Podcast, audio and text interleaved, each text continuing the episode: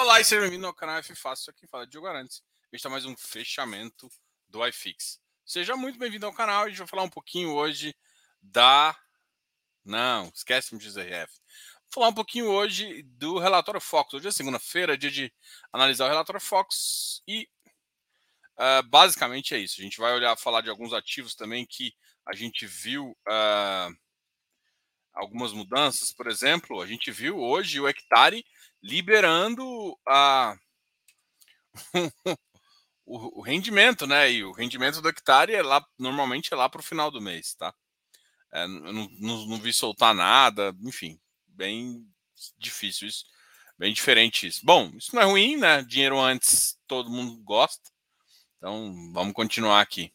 Bom, é, o primeiro detalhe eu vou compartilhar aqui a tela para a gente conversar um pouquinho sobre o óbvio, sobre o que a gente acha do relatório Fox, né? O relatório Fox já aponta algumas coisas que a gente vem é, é, falando bastante, né? A Selic ainda não subiu de 11,75, né? Apesar de algumas casas, inclusive nosso queridíssimo uh, uh, juros futuros já está na faixa dos 12 e pouquinho. Mas 12 e pouquinho é um ponto, já era um ponto que estava ancorado, tá? É, 2023 é 8, que é importante também, se manteve. O PIB de 2023 caiu e o desse ano teve uma leve alta. Que eu acho que, na verdade, essa alta não é bem real. Assim, a gente, na verdade, o mercado está numa faixa muito mais próxima de PIB zero do que realmente disso. Inclusive, é, com, pode com possibilidade de recessões técnicas, né? não recessão real, porque pode ser que o PIB ainda fique positivo entre 0,20 e 0,10 aí, mas o PIB está sendo apontado hoje para 0,30, inclusive sofrendo alta, o que pode ser positivo. A inflação também puxada para cima já aponta em 5,38, a gente tinha cravado ali na faixa de 6, né? Então vamos ver o que, que vai acontecer. 2023 também um pouco acima da meta. O câmbio ainda fixo em 5,16 mesmo o mercado dando uma.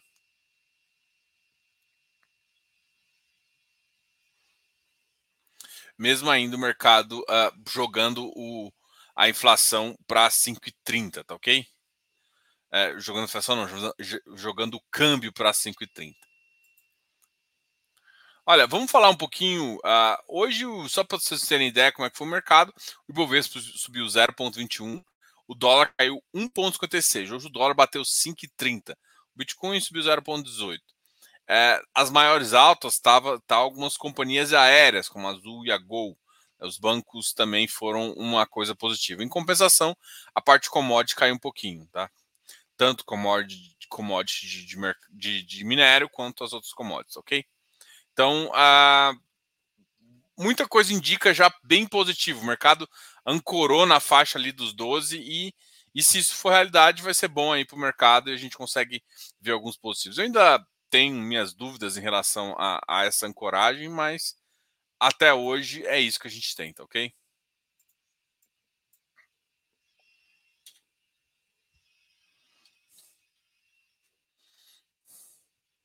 Eu, não, eu queria mostrar os efeitos da uh, os efeitos aqui do, do, das questões, né? Mas infelizmente a, a, a Nu Invest aí tá fora do ar, não conseguindo acessar porra nenhuma lá, então não vai dar para mostrar. Eu vou abrir aqui o Telegram uh, só para a gente falar de alguns ativos que publicaram uh, publicaram o Red. Urca, por exemplo, tá pagando 1,63 para a Urca 11, para a Urca 13 e para 14, 1,17. Ainda não teve a conversão, né?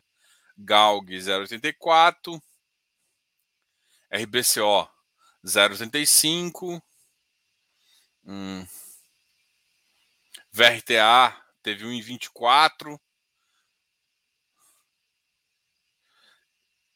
Kimp teve amortização, HGLG 1,10, VRTA 1,24, como eu disse, HGPO 1,35, ou JP 1,10. O, o, o, nosso queridíssimo MXRF pagou 0,9 cents, 9 centavos, que é, uma, que é uma coisa que a gente já esperava. A gente, ou seja, na verdade, a, ou seja, de todas as discussões, de fato não mudou nada. Ninguém é, mudou. A, o, o que é importante entender é que ninguém mudou. O MXRF pagou da mesma forma, pagou até um pouquinho mais do que tinha pagado, é, como rendimento, né? Essa, essa é uma linha muito importante. Uh, de fato, o mercado estressou, isso gerou algumas oportunidades, sempre a gente aí que comprou, não comprou. Então, assim, a gente tá, tá, tá tranquilo em relação a isso. Foi o que a gente esperava. Eu não esperava que nenhum administrador fosse refazer as contas. É, ainda está numa fase muito embrionária das discussões. Né? Eu acho que essas discussões sobre o MXRF viraram se politizaram, né? Primeiro que se politizaram, muita gente ficou defendendo o regulador, outras pessoas defendendo o fundo. E eu, assim, sendo bem honesto, eu vejo problema nas duas coisas, né? Muita gente sabe que do, do fundo eu, eu, já tenho algumas ressalvas, sempre tive, não uh, umas ressalvas em relação a, a relação risco-retorno e tal, não é um dos fundos que eu acho mais, mas eu também não acho que é, nossa, que problema. Em compensação, o regulador ele, ele tem que executar o papel de regulador, né? E eu acho que defender regulador é igual defender Estado. A gente, o Estado até certo está errado, assim. Ele tem que ser mínimo, pequeno e irrisório e deixar que as coisas aconteçam, né? Toda vez que ele tem que influenciar, sempre a gente tem problema. É, enfim, isso, isso, isso torna a, a nota um pouco problema.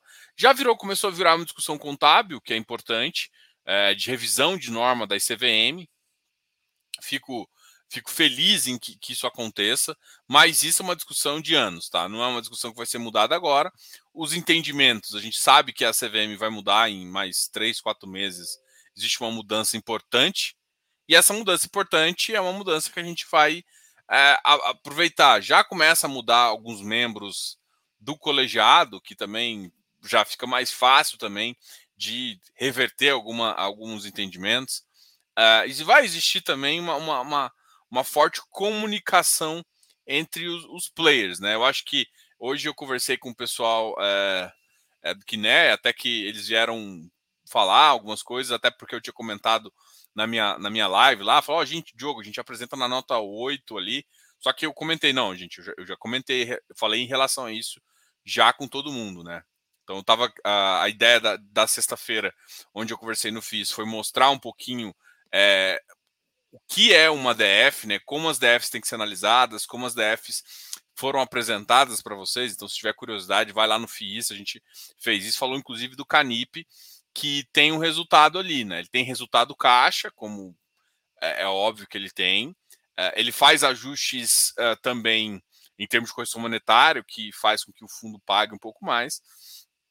E, e acabou sendo registrado um, um, aquele, um, um, prejuízo contábil. Só que se você tirar os efeitos de ajuste, a gente uh, não, não teria esse problema. Né? Então, começou a virar uma discussão em termos de normatização, o que é importante, porque eu acho que isso gera evolução. Vai começar a ser uma discussão também em relação a talvez o regime de pagamento dos, dos, dos papéis, o que eu acho que também precisa, né? Como que é feito, como que classifica. É, eu acho que essa discussão é um pouco ampla e, e, e, vai fazer. O entendimento dos administradores é até virar uma notificação, isso não fez. A nota corroborou com que o pessoal, mas até o MXRF vai falar assim, cara, eu tenho que me adequar. E enquanto couber recursos, gente, uma, uma, uma frase é, é, uma frase é, muito óbvia. Enquanto couber recursos, ninguém vai mudar nada. Tá? Então, muita gente falou: não, devia ter falado isso antes, devia ter falado isso depois. Enquanto couber recurso, não vai mudar nada. E a prova disso é, é, é o que aconteceu, entendeu? Eu acho que a situação macroeconômica do país vai, vai balançar ainda antes disso. Eu acho que essa, essa, essa prévia que a gente viu, na verdade, foi só uma brincadeira do, do de mau gosto do nosso regulador, né? Não é. E assim, eu, assim, eu sou eu, eu sou consultor CVM, né? Ou seja, eu sou regulado por eles também, né? Eu pago, eu pago uma taxinha que na verdade agora ficou taxinha, mas é uma, era uma taxa absurdamente alta, né? Se vocês fossem paga mais que, por exemplo, eu sou engenheiro, né? Eu pagava, eu pagava 20 vezes mais que o CREA para ser consultor, o que para mim era um absurdo. Mas eles revisaram isso, já me mexeram, então o regulador evolui também, como todos os agentes de mercado. É... E, é, e é isso que é importante entender. O regulador vai evoluir. A gente vai continuar. Bom, vamos mudar de assunto aqui. Hoje a gente teve novidades, né? Como eu disse, o hectare pagou em 60 e o hectare normalmente paga no quinto dia útil, antecipando aí esse movimento. A VRTA pagou em 24, também uma novidade, só que o VRTA já pagava nessa faixa. O KNRI pagou 0,81, então o KNRI é um outro ativo que está começando. Uh, URCA a gente citou, KNCR 0,82, é, KNSC, que vai tá, entrar em emissão agora, 1,25, HGBS 1,15, HFOF 0,60, VGHF, outro cara que está chamando bastante atenção, 0,16, também vai entrar em emissão, e uma emissão 400. Então, tome cuidado com o ágil aí no ativo para não para que isso não vire é, problema para você. HSAF pagando 1,10, J, JSRE pagando 0,53.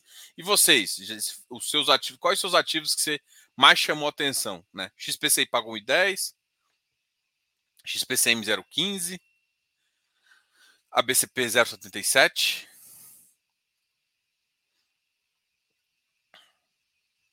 Com a 1,26. Uh, HSML 0,55. Urca pagando 63, como já disse. XPSF 0,65. Cidil pagou 0,76. PVBI 0,56. LVBI 0,72, quase 0,71 e 5. Ah, JPPA 1,20 da JPP, a gente já falou do JP, Rose, o House pagou 0,37, JFLL 0,62. Esses dois ativos aqui são residenciais para quem quer. Olha, o RB, RBRS também residencial 0,42. Hectare 1,60, BBPO 0,39, Habitat 1,20, VISC 0,68 também foi bem acima aí da expectativa. HSML 0,55. Hum, Ribed, Vino, Vino, Vino 11 pagou 0,34. O Vino 11 vai ser um caso que a gente vai ver como é que vai responder amanhã o mercado. Hoje o Vino 11 terminou em queda de 51,63. E essa, essa aqui do Vino pagando 0,34 vai ser. Inclusive, a gente conversou ontem isso na, no domingo lá no nosso queridíssimo uh, Turma do Fundão, que ontem foi no canal do, do Carter, tá? Na próxima semana vai ser no meu. A gente, a gente sofreu tanto bullying em relação ao, ao prazo que agora a gente deve fazer essa live aí no máximo, no máximo, no máximo de uma hora, escorregando uma hora e dez. Então a gente está sendo sofrendo bullying da, da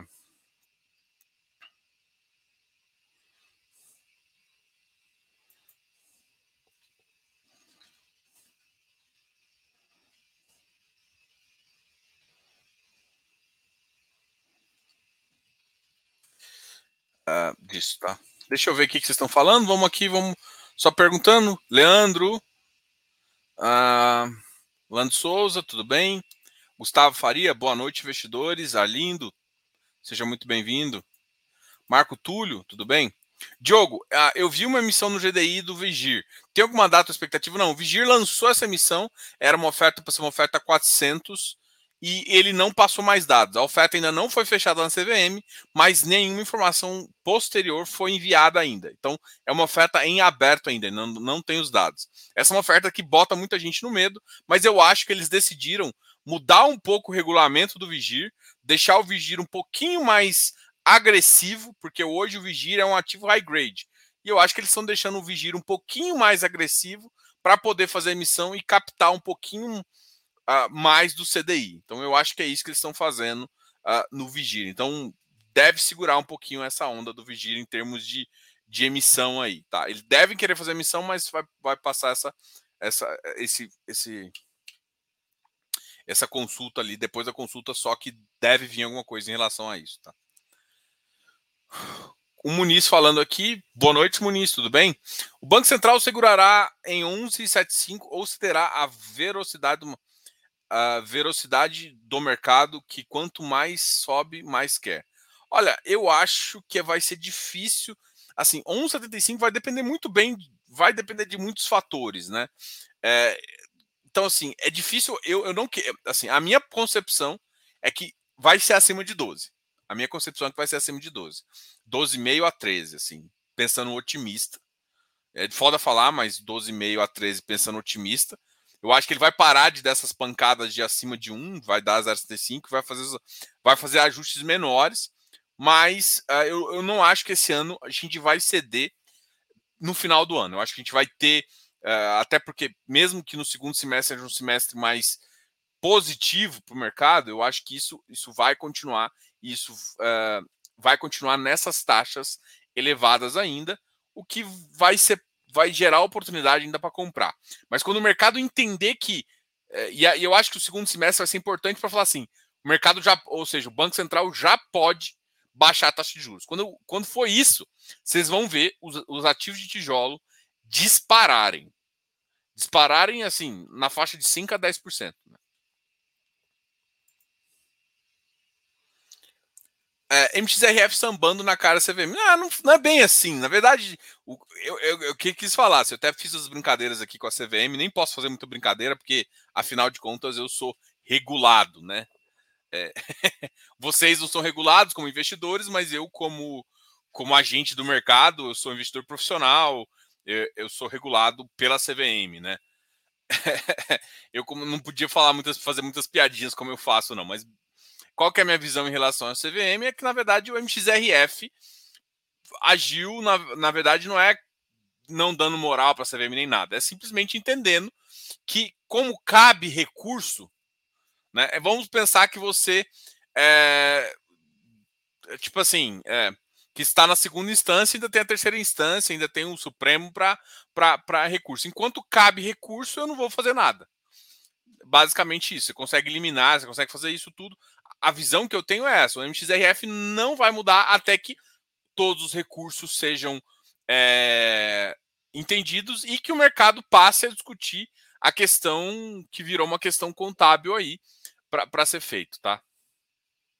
Agora eu vi, eu vi vários artigos já mais interessantes falando um pouco da questão uh, de ajuste dentro de resultado, criar linha e, e, mudar o entendimento da, da norma, da instrução normativa ICVM 516 para uma, uma instrução normativa mais próxima da lei das SAs, que, que é um entendimento, inclusive, nosso aqui do canal. Nosso, a gente sempre achou que esse é o entendimento mais fácil. Mas é, tem uma, um detalhe muito importante também, e, e é uma discussão que uh, que, que, vale a pena ter, mas é, é, um pouquinho mais complexa, é que o mercado inteiro, não só os, os CVM 555, que é os fundos abertos que vocês investem, mas também os, FIA, os FIAGos, não, desculpem, gente, mas os FIPS IES e os FIINFRAs são completamente competência, tá?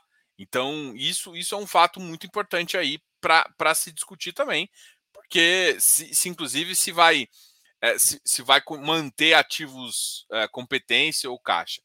Para a FIPE e para a FIINFRA faz muito sentido, por quê? Porque são ativos, ativos de infraestrutura normalmente têm uma estrutura muito mais segura de dívida e também de caixa. Porque o grande problema dos outros ativos é, é, é a, a, insegurança em recebimento, que você não tem no, no, mercado de infra, que é um mercado muito mais é, regulado, principalmente o de energia, tá? Ah, claro que tem, um, por exemplo, de Porto, que você não sabe exatamente, você não travou a receita com um contrato. Tá? Não existe essa trava de receita com contrato. É uma empresa normal que você recebe, é, que você entra em participação. Saneamento pode se tornar um pouco é, como, como a questão de, de, de, de, de energia. Mas, por exemplo, um outro caso que, é, que pode ser feito, mas que o mercado não curtiu muito, foi o caso das concessões de, trans, de transporte.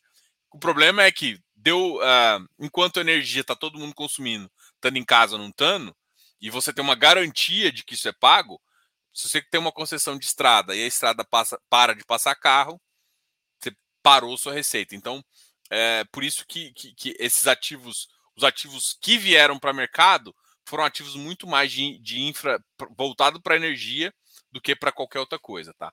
E aí os que não vieram de outra coisa, você vem com uma estrutura de debentures, né? Onde você garante para o seu investidor o quanto ele vai receber, sem upside, né? Você não tem, não tem upside, você não vai receber mais do que aquilo, mas o downside é muito mais controlado. Você só tem que, que ficar avaliando o risco de crédito. Ah, tal, tal, tal. Eleição, Congresso, agora tem que entrar no radar. Beleza, é isso aqui que é a minha visão, cara. Primeiro semestre é bagunça. Eu não acredito num primeiro semestre muito positivo. Tá? Oi, Giana, boa noite. A Giana é a maior compradora aqui. Comprou XPIN, comprou tudo, né, Giana? MXRF. Bom, eu aproveitei para baixar meu preço médio. Acontece isso. A decisão do investidor é sempre muito importante e deve ser respeitada. MGHF é mais redondinho que o MXRF. Questão é perfil de risco. É.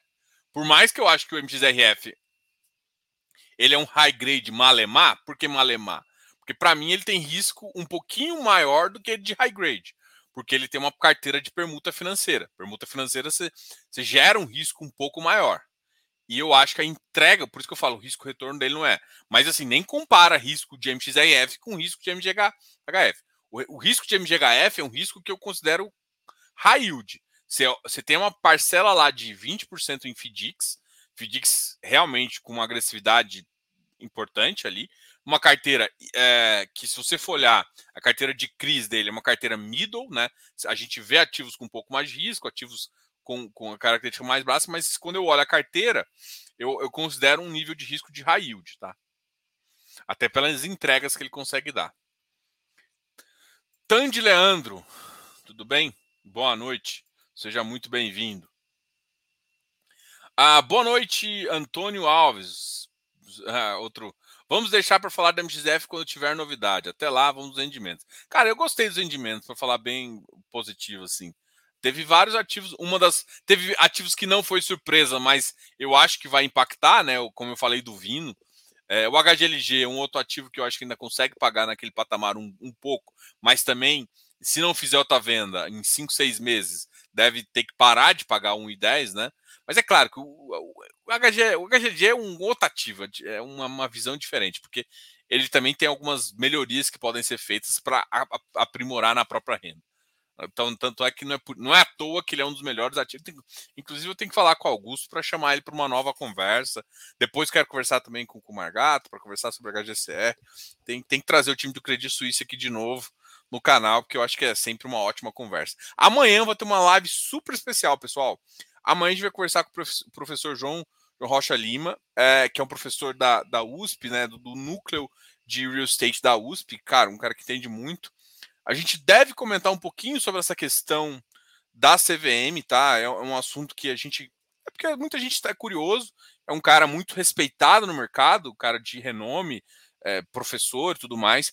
Mas, o, a, assim, ele soltou algumas, ele solta algumas cartas é, semanais lá ele não escreve todas, mas ele escreve algumas, e uma dessas cartas a gente acha que, que faz muito sentido discutir, né? Principalmente, convide aquele seu amigo é, que só gosta de papel. Eu acho que eh, eu sou, um, eu sou, sou da filosofia que eu gosto de papel. Eu sou um cara que, que, que, tem bastante crédito, mas eu não deixo de ter tijolo. Eu ainda vejo muito valor em vários ativos. É, a gente escolhe o momento, escolhe quando vai entrar, quando vai sair, e a gente, eu potencialmente é, já ganhei muito mais dinheiro, assim, de TIR com tijolo do que com papel. Papel eu consigo melhorar muito minha renda, fazer algumas outras coisas que eu acho interessante também, tá? Então, assim, a gente vai discutir, vai discutir volatilidade, vai discutir NTNB, referência disso. Teve a última carta, eu achei muito legal. Eu acho que a gente vai falar um pouquinho desse assunto, tá? Então, se você tiver alguma sugestão, também faz. Então, a gente vai ter uma conversa super especial. E o professor é sócio da Unitas, né? A Unitas ela tem algumas estratégias bem interessantes também de fundo imobiliário. Inclusive, um dos, que eu, um dos ativos que eu mais gosto, mas a gente não vai poder falar muito dele, porque ele ainda está em emissão, o FATN, né? O FATN pode ser que uma novidade para muita gente, é a primeira vez que você escuta. Ele já está na carteira de alguns FOFs, mas é um ativo, para mim, um ativo de real estate excepcional. Tem uma certa alavancagem também, mas a gente igual, a gente não vai exatamente falar disso, a gente vai falar do mercado inteiro e de uma, de uma vai ser uma live muito mais uh, de estratégia, de falar um pouquinho de como o mercado comporta, de como, como ele enxerga o mercado, né? E com certeza vai ser uma live, pô, uma das melhores do canal aqui, sem dúvida nenhuma, tá ok? Uh, tá, tá, tá. Antônio, fiquei com 30% vendido para esperar a reversão do cupom. Entro uh, em MCHY forte. Olha quanto que ele está. Ah, ele bateu para 1,10 hoje no final do dia.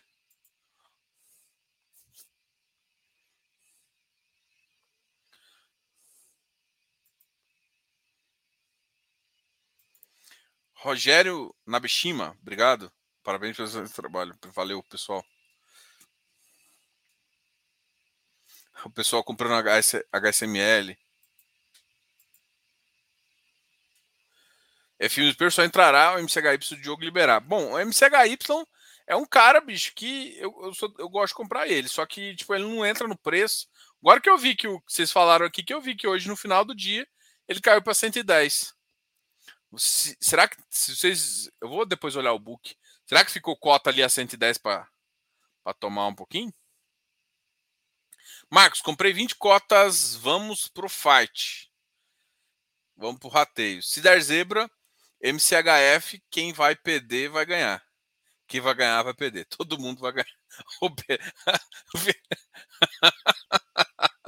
Eu fiz o paper. É muito. Eu... Não sei se você viu. Não sei se você estava na live de ontem, não estava? do Carter, né? Ele tava contando a história lá, você salvando, salvando ele. É, Paper chegou a, a ver REC-R, ex-UBS e VRTA. O REC-R eu não vi hoje, mas será que sai hoje? O VRTA eu vi, foi 1,24.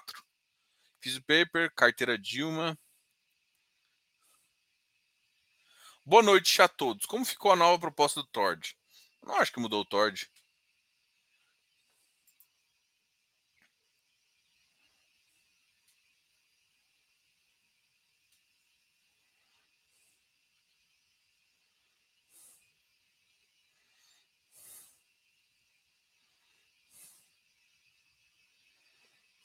É, mas fechou a 110, tá?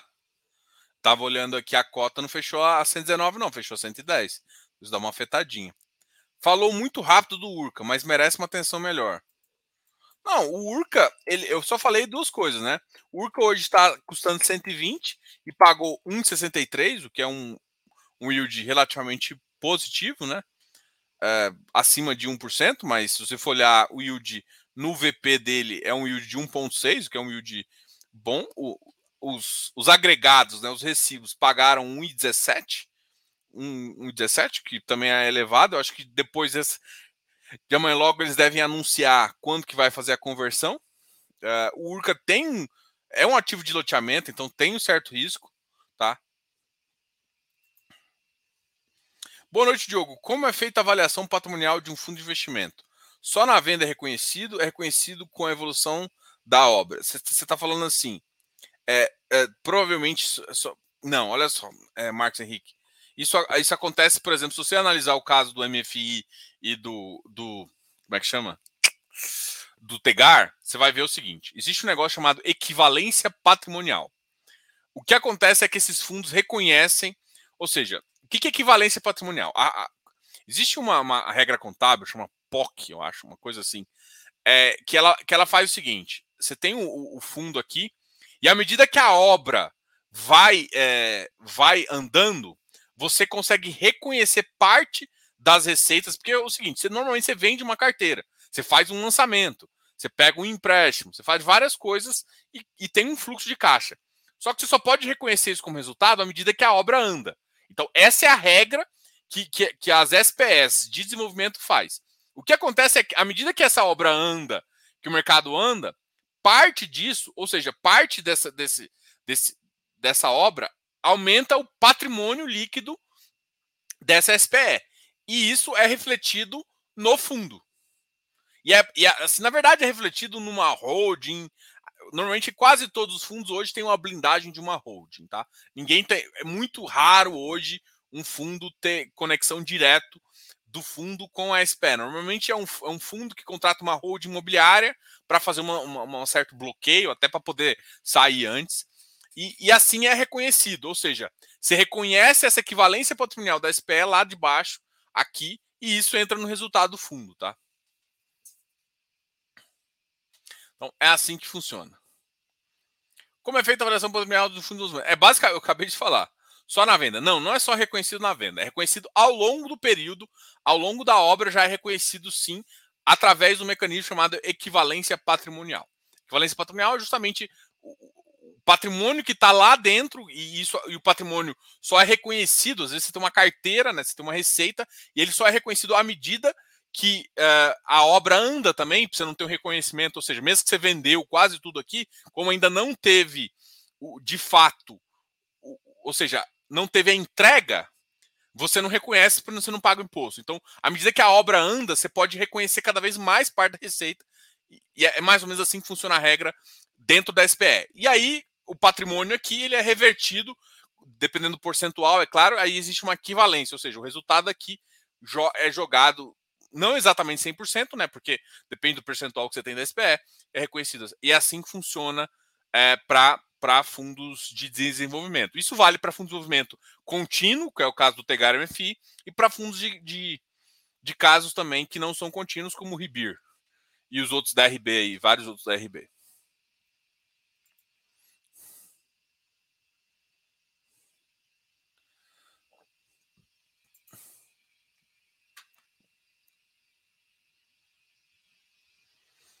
Exatamente.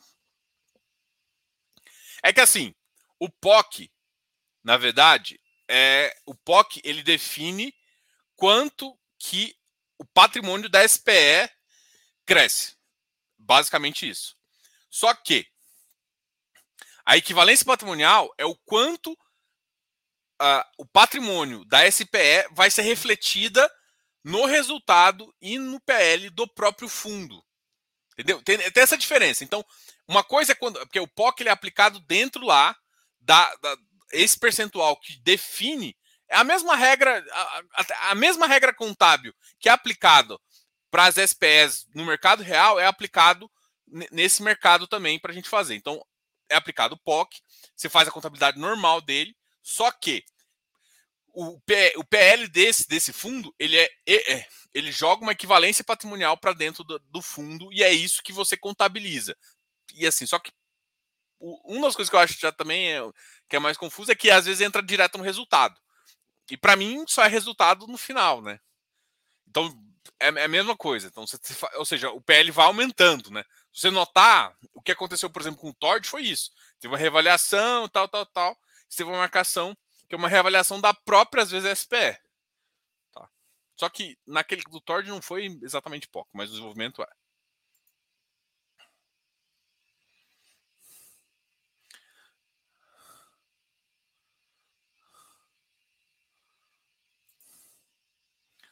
Uh, KCR e a RI também baixei a posição para a posição mínima caso uh, venha a emissão restrita.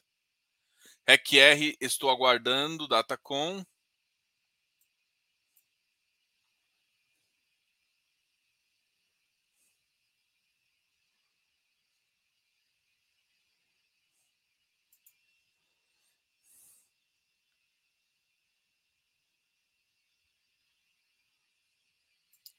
Bom, vamos ver o que vocês estão falando. Vai chamar mais gestor de Fiagro e FIPE? Com certeza. Nessa amanhã vai ter, como eu disse, professor, é, e na quinta-feira a gente vai conversar com o, com o Souski, né, que é o gestor do GCRA.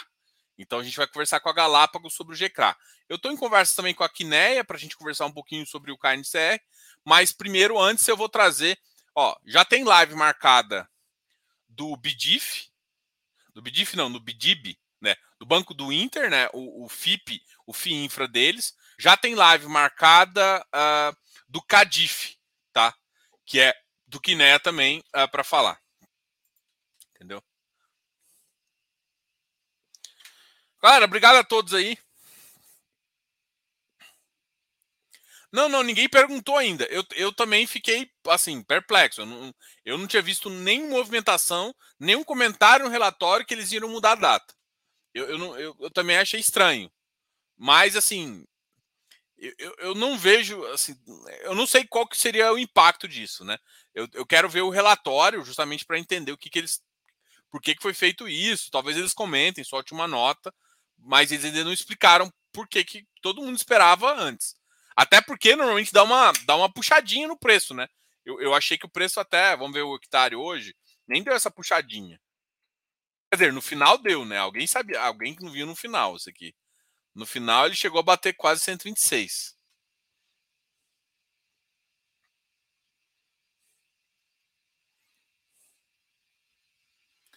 Ah, Tord aprovou a troca de gestão? Ah, aprovou. Já a, a, a gestão já é da R Capital. Galera, obrigado a todos aí de novo. Qualquer coisa, a gente é consultor. Como eu disse aqui, a gente nem pode divulgar muito com o regulador, a gente é consultor CVM, registrado lá bonitinho, pode fazer as. Uh, pode ajudar você a montar carteira. Então, se tiver alguma dúvida, pode chamar um consultor para fazer isso. A gente já está fechando mais algumas, algumas possibilidades. A gente vai começar a administrar carteira também, tá ok? Um novo produto aí do canal. Eu vou divulgar isso ao longo aí, a gente estava terminando de fechar uns contratos aí. Ah, então, quem tiver um. Ah, só que, infelizmente, esse tipo de produto onde eu faço a, a gestão ali, é, é, na verdade, é um produto um pouquinho diferenciado e para para um PL acima de 2 milhões, entendeu? Mas enfim, se tiver interesse, pode me chamar aqui, a gente conversa aqui, a gente faz tem umas questões aí bem legais aí. Então o canal está evoluindo. É, como eu disse, minha, minha, a interesse foi sempre criar uma ir para uma fazer uma parceria com uma Wealth, a gente fez, né? E essa Wealth vai vai a gente vai ter uma parceria com elas bem legal aí. Então, quem tiver interesse. Além disso, a gente sempre tem curso, alguma coisa assim. A gente logo, logo vai ajudar um pessoal também a ter carteira de infra. Então, a gente está com uma parceria também com o Ticker 11. E vai ter novidades. Pode ter certeza que a gente vai lançar novidades para vocês cada vez mais. Vai, o e-book já está no forninho, tá? E-book de FII Infra tá no forninho para a gente conversar também um pouquinho. Galera, obrigado a todos. É, boa conversa e até mais. Falou, pessoal. Só ver a última pergunta aqui do Fizzing Papers. Diogo, você. Uh, tenho vários amigos fazendeiros, vários locais com 70% de quebra de safra. Uh, rumo até caiu bastante. Será que teremos problemas nos casos fiagros? Cara, eu acho. Assim, eu estava pesquisando assim é, poucos fiagros foram na safra. E, por exemplo, um dos que, que eu lembro que foi, foi, inclusive a gente falou com os caras, foi, foi o RISAG. Mas ele, ele, ele pegou. As safras foram quebradas mais no sul do país. Tá? É, no, no, aqui em Goiás, é, Mato Grosso do Sul e, e ali aqui, aqui para cima não, não teve muita quebra tão grande. Tanto é que os caras daqui estão tão lucrando, porque normalmente quando quebra a safra, o preço sobe um pouquinho. Tá? Então os caras lá estão meio problemáticos, mas os caras daqui estão mais felizes. Então pode sim ser um problema. A gente estava conversando isso até com, com o gestor, com, com o Paulo Prado, mas ele, ele, assim, na carteira dele ele não vê risco, justamente por conta disso, tá? É, mas uh, outros. A grande questão é que às vezes esse impacto nessas empresas pode gerar problema no impacto da, de alguns da cadeia, né? Que é a cadeia que oferece bioinsumos, essas coisas assim. Aí pode ser que tenha um impactozinho, mas assim, é muito difícil na, no primeiro nessa primeira leva fazer isso. Até porque a gente tem que lembrar que crédito é uma coisa muito bizarra, porque crédito você sempre pode dar mais crédito. É só você estender. Vide hectare, que faz de vez em quando. Você quando você está numa operação assim, às vezes está amarrada, começa a ficar ruim, então o que, que você faz? Você reestrutura ela. Existe sempre essa possibilidade. Restauração, ela nem sempre é ruim ou ela é boa. Ela pode ser ruim e boa, dependendo de como você faz. Às vezes você ajusta a taxa, porque é, um momento de mercado mudou, às vezes você ajusta para mais, para menos, e às vezes você dá uma folga para o cara, porque uma coisa é dar problema uma vez, mas o cara é bom pagador, tem outras questões também. Não dá para você ficar enforcando um cara que tem uma estrutura interessante também. Então, tipo, é, é uma coisa para ficar de olho, tá? Para quem está começando o Fiagro, é uma coisa para ficar de olho, mas, por exemplo, eh, tem operação, tem ativos aí que ficaram muito concentrados. Isso, isso eu ficaria com um pouco mais de receio, tá? Mas basicamente é isso, cara. Valeu, pessoal. Abração. Qualquer dúvida, chama a gente aqui. É, até a próxima. Falou. Tchau, tchau. Fui.